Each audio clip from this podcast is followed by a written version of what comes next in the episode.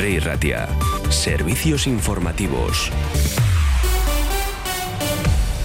Son las 9 de la mañana, repasamos las principales noticias de las últimas horas cuando tenemos 7 grados en Bilbao. Arrancamos con ese clima preelectoral que estamos viviendo en Euskadi que se está dejando notar y bastante.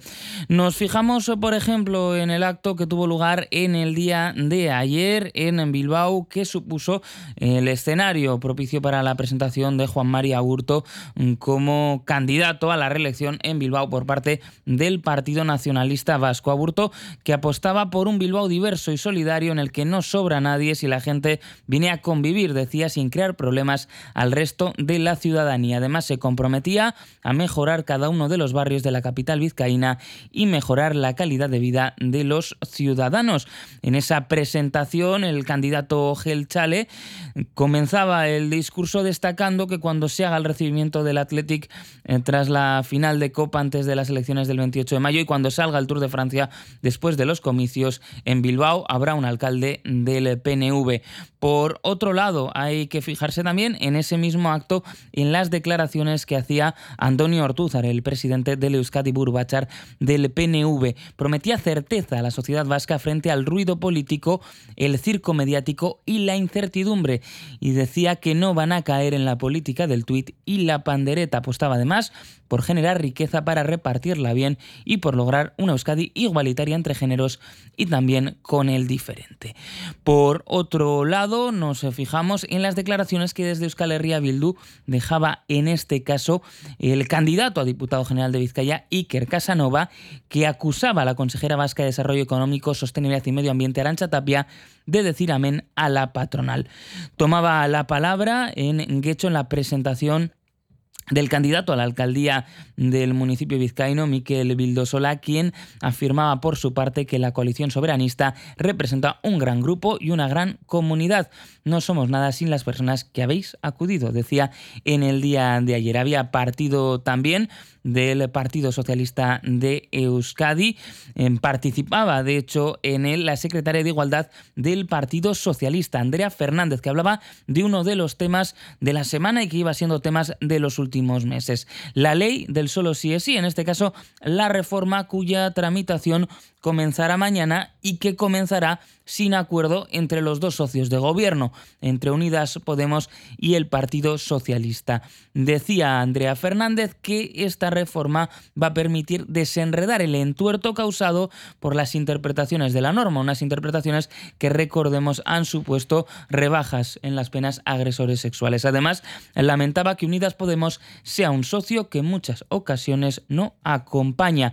Hablaban desde Podemos eh, también en el día de ayer eh, con esa búsqueda del acuerdo y a quien escuchábamos también es al ex vicepresidente Pablo Iglesias que advertía o amenazaba al PSOE con el rechazo que se puede encontrar en la manifestación del 8M si el día anterior, es decir, mañana, tumba la ley del solo sí es sí con el apoyo del Partido Popular. Además, Decía que lo habrían tenido que hacer después de expulsar a un diputado por el caso mediador, al Tito Berni, al que decía Iglesias han tenido que expulsar por corrupto y por putero.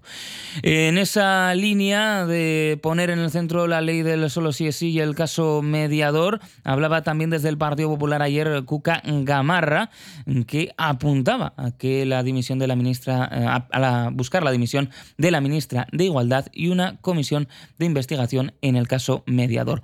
Más allá de la arena política, hay que recordar que en el día de hoy hay huelga en Vizcaibus, hay paros parciales por un lado en las líneas de Busturia Aldea y Chorierri y paro de 24 horas en las líneas de Esquerraldea, Miachaldea y en Carterri, lo que puede lastrar la movilidad en el territorio. Y vamos a repasar el pronóstico meteorológico que ha dejado Eduardo Román.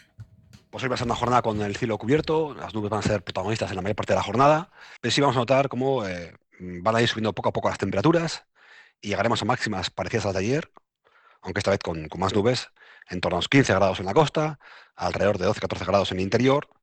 Mañana va a ser también una jornada en la cual tendremos nubes, quizás algún chubasco eh, durante la tarde, y llegaremos a máximas en torno a los 16-18 grados. El miércoles, otro día con nubes, quizás algo de lluvia, pero con temperaturas en torno a los 20 grados. Y vamos a seguir eh, la mayor parte de la semana, a partir del miércoles, jueves, viernes, sábado y domingo, con temperaturas muy suaves, con máximas en el entorno de los 20 grados en la costa y también muy cerquita en el interior. BBVA patrocina la información bursátil que les ofrecemos a continuación. Con la app de BBVA tienes toda la información para decidir mejor en temas de inversión y ver a diario cómo evoluciona tu dinero. Respiro para el IBEX está en máximos. Los mercados inician la semana sin grandes movimientos a la espera de las citas clave que se van a conocer en las próximas jornadas. Las referencias mixtas que llegan de Asia enfrían los ánimos en Europa y el IBEX aguarda novedades en zona de máximos de los tres últimos años. El IBEX abre con subidas del 0,44% hasta los 9.506 puntos con Sabadell, Unicaja y Bankinter liderando estas subidas iniciales. ¿Y qué hago con la calefacción este invierno? Porque lo de que mi casa se parezca al Polo Norte no lo termino de ver. BBVA presenta su plan ahorro energético, con acompañamiento experto, gestión de subvenciones, financiación y consejos en la app. Calcula tu ahorro en bbva.es. BBVA creando oportunidades. En las carreteras, eh, tranquilidad, no tenemos que lamentar accidentes y de hecho ha mejorado bastante la situación. Apenas eh, mantenemos algo de densidad de tráfico en la carretera de la avanzada su paso por lo a sentido Bilbao. Tenemos ahora mismo 7 grados. Las noticias vuelven a las 10 de la mañana. Se quedan ahora con la tertulia.